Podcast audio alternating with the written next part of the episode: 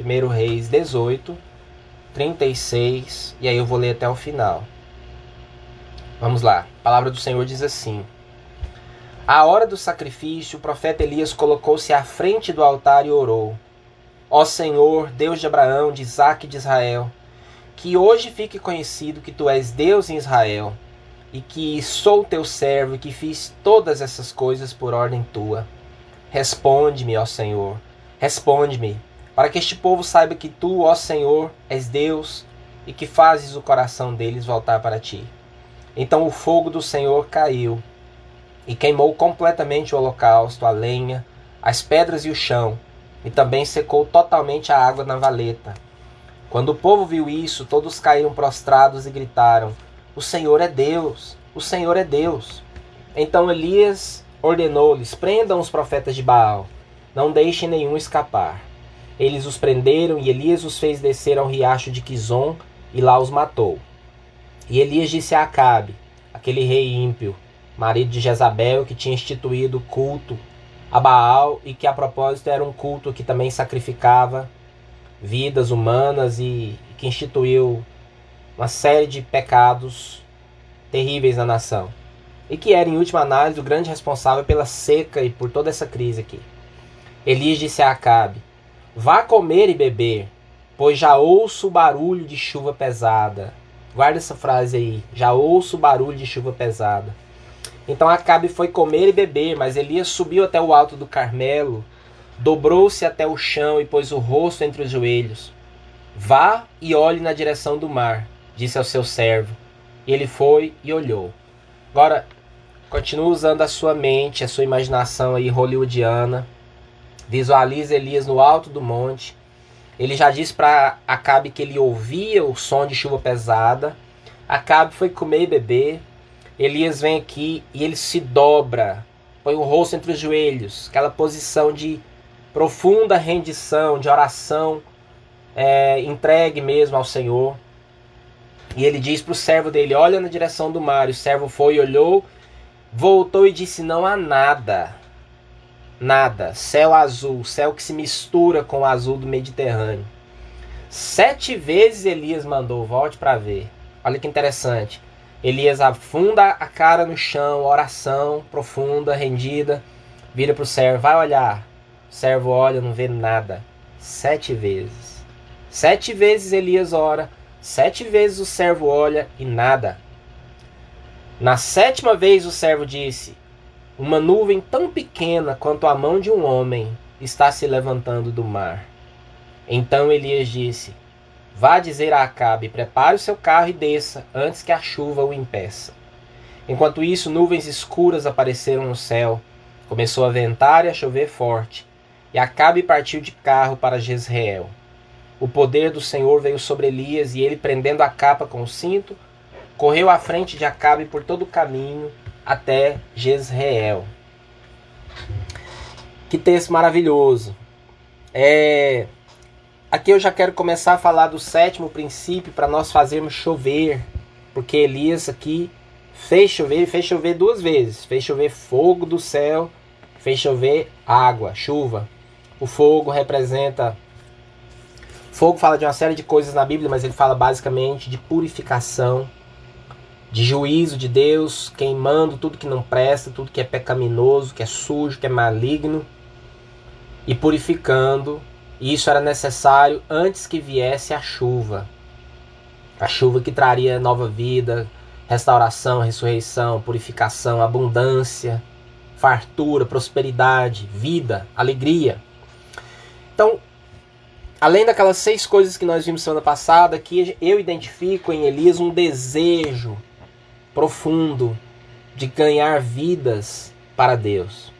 Tudo que Elias fez aqui foi na intenção de trazer a nação de Israel de volta para a presença de Deus. Eu acho isso maravilhoso. Ele não fez isso para aparecer, para ser reconhecido como um grande profeta, como um realizador de milagres. Ele fez isso e ele fala isso na oração dele. Ele diz assim, versículo 37. Responde-me, Senhor, para que este povo saiba que tu, ó Senhor, és Deus e que fazes o coração deles voltar para ti. Por que, que Elias orou para que Deus o respondesse com fogo? Por que, que Elias pediu a chuva? Por que, que Elias fez toda essa performance aqui? Para trazer o coração do povo de volta para Deus. Meus irmãos e irmãs, se nós queremos a chuva de Deus na nossa vida, nós precisamos pedir ao Senhor que gere em nós um profundo amor pelas pessoas, por vidas. Porque a maior paixão do coração de Deus são pessoas. Deus, a coisa que ele mais ama, o que o coração de Deus bate, o que o coração de Deus pulsa é por gente, por pessoas, por pessoas como eu e você. Ele deu o filho dele naquela cruz, por mim, por você e por todas as pessoas desse mundo. Pelas pessoas boas e amáveis e pelas pessoas que nós não gostamos delas, pelos maus, pelos por todos. O coração de Deus ama as pessoas. O anseio de Deus é alcançar o coração das pessoas e ele precisa usar a mim e a você para isso. Uh, eu estava vendo, não sei se foi ontem ou anteontem, essa semana eu estava vendo uma coisa muito interessante que confirma algo que eu tenho falado para vocês desde o começo da pandemia. Vocês devem se lembrar, porque eu já falei várias vezes, acho que todo domingo eu falo isso, que esse momento que estamos vivendo é um momento chave, é um momento que Deus quer usar e está usando para abrir o coração das pessoas, para chamar a atenção das pessoas para Ele. E eu estava lendo ontem ou anteontem uh, o atual, um dos atuais trends do Google, uh, padrões de pesquisa, né? O Google sempre solta esses relatórios do que as pessoas estão mais procurando, mais pesquisando no momento. Uma das coisas mais pesquisadas no mundo todo, nesses dias agora, é boas notícias. Essa expressão. Em inglês, good news. As pessoas estão em busca de boas notícias. E é interessante que as pessoas estão indo para o Google e pesquisando boas notícias. Porque está todo mundo uh, saturado de más notícias. É, você, eu toda vez que ligo meu carro, o rádio liga automaticamente, já cai numa rádio de notícias que que tá lá e é é, é muito é triste porque o rádio liga e você só escuta uma coisa, más notícias, más, maus relatórios, coisas tristes acontecendo. Então o coração da gente vai ficando desejoso por notícia boa. E as pessoas estão procurando isso. Eu achei muito interessante que um dos atuais padrões de pesquisa no Google é boas notícias. E aí vocês devem saber, devem se lembrar que a palavra evangelho é nada mais nada menos do que boas notícias, boas novas. Nós temos as boas notícias de Deus para fazer frente às más notícias do homem, que é uma das minhas definições de evangelismo favoritas. Evangelismo é as boas notícias de Deus contra as más notícias do homem. Nós temos essas boas notícias. Elias fez o que fez porque ele queria que as pessoas conhecessem o Deus verdadeiro, o Senhor. A maior paixão de Deus é vidas. E eu disse para vocês que sempre que falaste de um princípio, ia fazer uma pergunta. Então a pergunta vai lá. Sétima pergunta. Qual é a sua grande paixão? Todos temos as nossas paixões, não tem nada de errado com isso.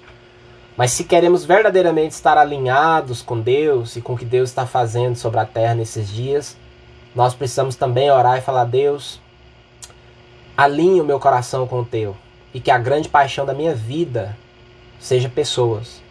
Que eu possa usar os meus talentos, o meu tempo, a minha voz, a minha vida e tudo que eu sou para de alguma maneira abençoar as pessoas, para de alguma maneira mostrar para as pessoas que existe um Deus que as ama, que se importa com elas. E aí você pode pensar: ah, mas eu não sou pastor, eu não sei pregar, eu isso, eu aquilo.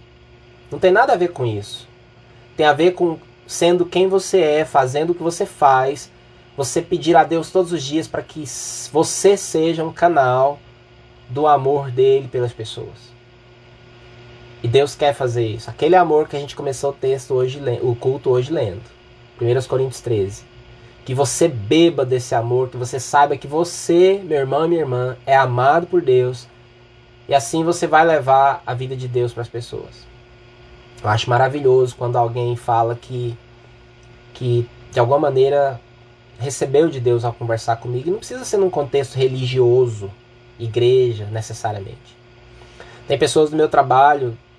É, essa semana mesmo eu tive a alegria de uma das moças com quem eu trabalho na escola dizer para outra que sempre que ela tá angustiada, preocupada, ela gosta de conversar comigo, porque conversando comigo ela fica mais calma, ela lembra de Deus e coisas assim. Eu fiquei muito feliz.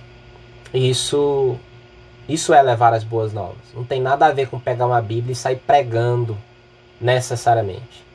Tem a ver com você ser profeta de Deus, levando o amor de Deus para as pessoas, do seu jeito, no seu contexto, onde você estiver. Deixa Deus usar você. Deixa Deus usar você para amar as pessoas, começando com a sua família, com seus colegas de trabalho, com quem você convive, presencialmente ou online, não importa. Deus é poderoso para usar você. Tem pessoas que só você vai alcançar, tem pessoas que eu nunca vou chegar até elas, mas você está com elas todos os dias. E Deus quer usar você. Oitavo princípio: fazer chover é preciso ter um relacionamento com Deus e não uma religião. A oração de Elias, vocês perceberam, ela não tem ritual nenhum, ela é oração simples, direto ao ponto. É uma oração objetiva, é uma oração sem lero-lero, sem enrolação. É uma oração de alguém que conhece a Deus intimamente e que sabe o que quer, o que precisa e vai logo ao ponto.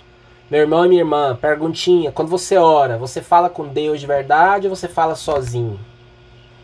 Sabe o que é falar com Deus? É você falar com a sua própria linguagem, com as suas próprias palavras. Não se preocupe. Eu sempre digo, gosto muito dessa frase. Ela não é minha, mas eu adotei ela para mim. Na oração não existem palavras certas, existe um coração certo. Deus não está preocupado com as suas palavras, se você fala bonito. Tem nada a ver. Tem nada a ver com falar bonito. Deus não quer conversa bonita, Deus quer conversa verdadeira, sincera. Amém? Seja intenso, seja sincero, seja honesto quando você falar com Deus. É isso que Ele quer. Deus é uma pessoa. Ele é a pessoa mais autêntica, mais incrível, mais perfeita que existe.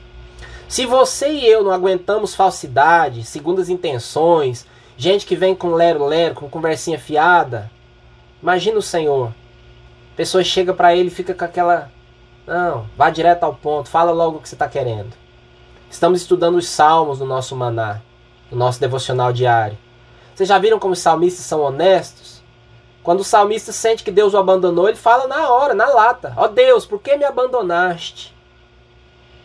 E Deus não se ofende. O Senhor fica, fica feliz. Ele, Deus, Deus escreveu isso na Bíblia. Para quê? Para nos mostrar que é para sermos assim. Você está sentindo que Deus te abandonou? Fala para Ele. Fala para Ele. Você está se sentindo sozinho, está carente, está com isso, está com aquilo, está com raiva de alguém? Já viu nos salmos? Tem hora que o salmista começa a mandar praga sobre os inimigos. Ó oh Deus, que eles que fique viúva, sua esposa, que seus filhos virem mendigos. Tem cada praga horrorosa. E não quer dizer que Deus ouviu aquela oração e fez o que ele pediu, não. O que está registrado lá é a oração, não a resposta de Deus. Salmo 73. O salmista fala: Deus, eu fiquei com inveja dos ricos, dos ímpios que prosperam, enquanto eu, que sou servo do Senhor, estou aqui andando de ônibus. Estou pobre, sou feio, pobre, moro longe. Enquanto os ricos, os ímpios, estão lá. Ele escreveu isso. Ele confessa que ficou com inveja dos ímpios, dos poderosos. Mas ele fala que ele foi para a presença de Deus e foi orar sobre isso. E aí Deus mostrou para ele como as coisas são de verdade. Então não existe assunto proibido na oração. O que é proibido é não orar.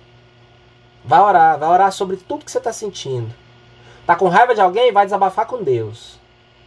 Tá com ciúme, tá com inveja? Isso tudo é humano. Não faz de conta que você não sente essas coisas, não, porque você sente. Eu tô meio que fugindo do assunto aqui, mas de repente você tá precisando ouvir isso. Nono, o fogo vem antes da água. Interessante isso, né? Antes de vir chuva. O povo estava precisando de chuva e Deus manda fogo. Às vezes você está pedindo algo para Deus. E antes de Deus te dar o que você está pedindo, parece que as coisas pioram, né? Porque você pensa. O povo está na seca, está pedindo chuva. Isso era o desejo de todo mundo. E de repente cai fogo do céu. A última coisa que a gente quer agora é fogo, Deus. O Senhor não está sabendo, não, nós estamos precisando de água. A coisa está seca, o Senhor manda fogo. Eu tenho uma imagem bonita aqui sobre esse negócio. Eu gosto de representações artísticas. Deixa eu ver se eu acho ela aqui para mostrar para vocês sobre é, essa questão do, do fogo caindo do céu. Se eu achar aqui rapidinho, eu vou mostrar para vocês. Ah, enquanto eu não acho, o fogo vem antes da água. Por quê?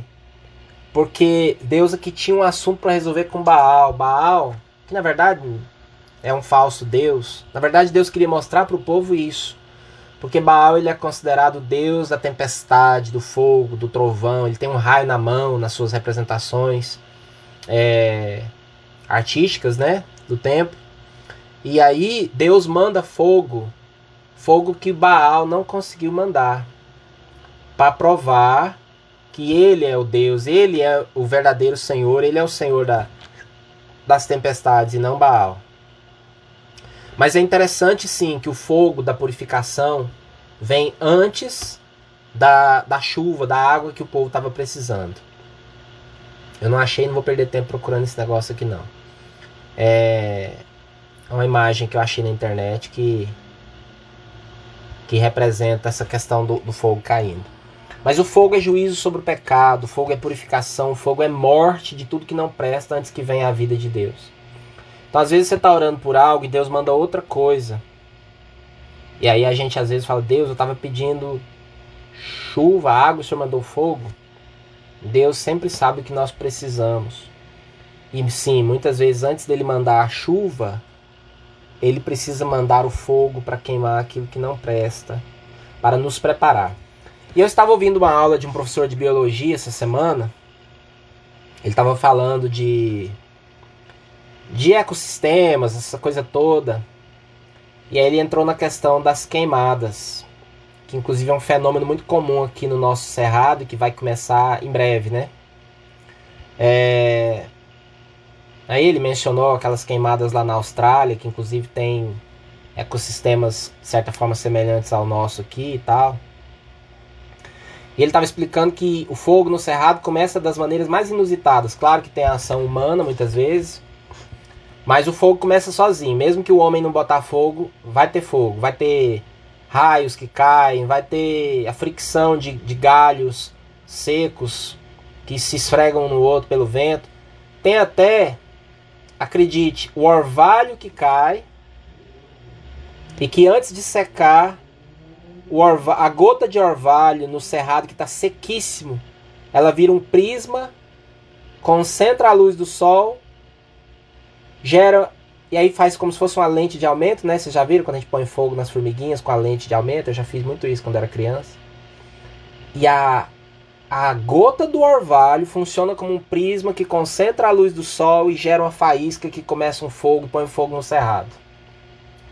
E aí você olha, ó, oh, que tristeza, o fogo está queimando tudo, mas aquele fogo, ele ele tem um efeito importantíssimo. Nós temos uma bióloga entre nós que pode falar muito melhor que eu, mas esse fogo ele, ele restabelece o equilíbrio ali daquele ecossistema.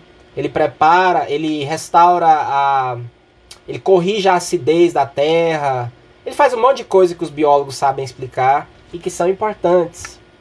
Antes que venham as chuvas depois e que a terra brote e, e o ciclo continue. Então antes do fogo vem a água aqui. E a minha pergunta é: você está disposto a receber o fogo antes de ver a chuva? Não responda tão rápido. Mas eu espero que você esteja.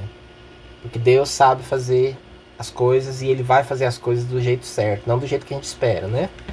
Décimo, estar disposto a orar enquanto outros comem e bebem. Vocês viram que Elias sabia que Acabe era o que era, então ele falou: Ó, oh, Acabe, vai comer e beber porque a chuva está vindo. Mas Elias foi pagar o preço pela chuva, e sempre é assim. Antes da chuva vir, antes das bênçãos de Deus virem, tem gente comendo e bebendo, nem sabe o que está acontecendo, enquanto outros estão orando, gerando no mundo espiritual as coisas que Deus quer fazer sobre a terra.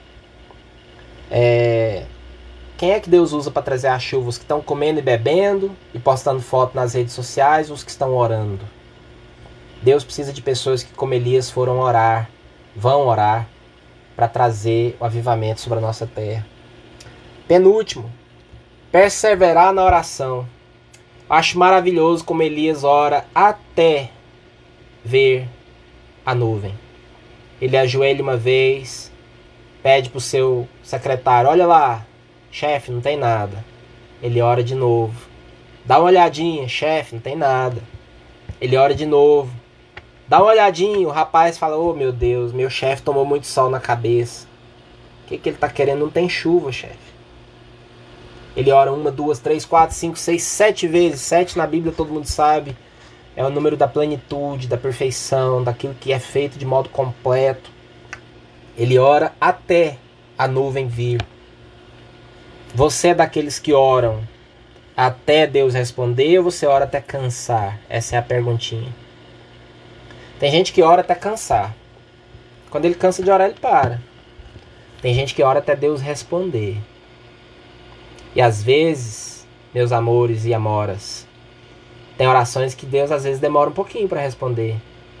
Por uma série de motivos. Inclusive para testar se nós realmente queremos aquilo. Se somos sérios, intensos com aquilo que estamos pedindo a Deus.